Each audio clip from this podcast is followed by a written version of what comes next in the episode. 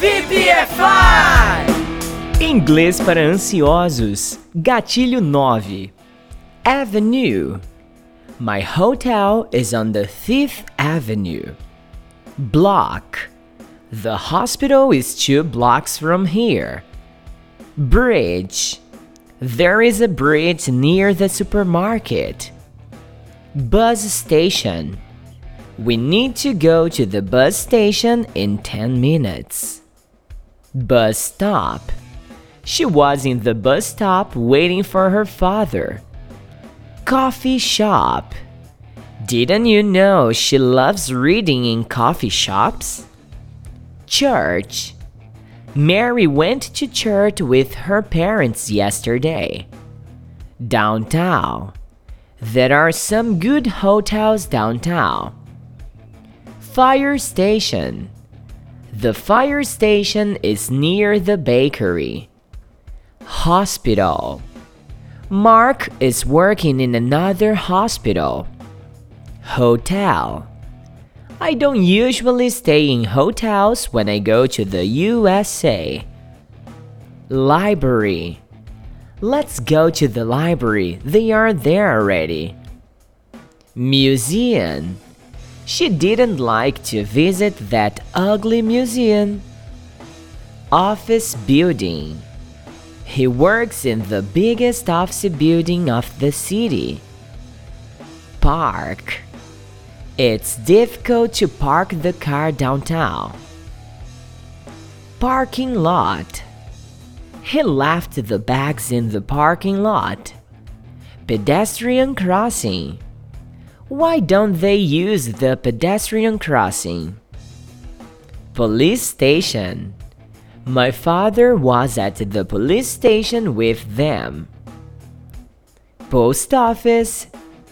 I need to go to the post office every week. School. He goes to school by bus during the week. Mall. Let's go to the mall to buy a nice gift. Sidewalk. She slept in the sidewalk after the party. Sign. There are no signs for the museum. Street. Be careful, this street's very dangerous. Subway station. I took some pictures in the subway station. Taxi. We need to get a taxi or an Uber. Traffic light. You can go, the traffic light's green. Train station. I've never been inside a big train station. Town. He lives in a small town in the countryside. Phone booth.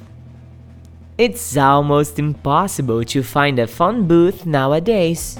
Inglês para ansiosos é o curso de inglês 100% gratuito, oferecido a você pelo VPFI Forever. Nele você tem acesso ao material PDF de alta qualidade, aplicativos de memorização de conteúdo, exercícios práticos, vídeos pedagógicos e áudios novos chegando toda segunda-feira.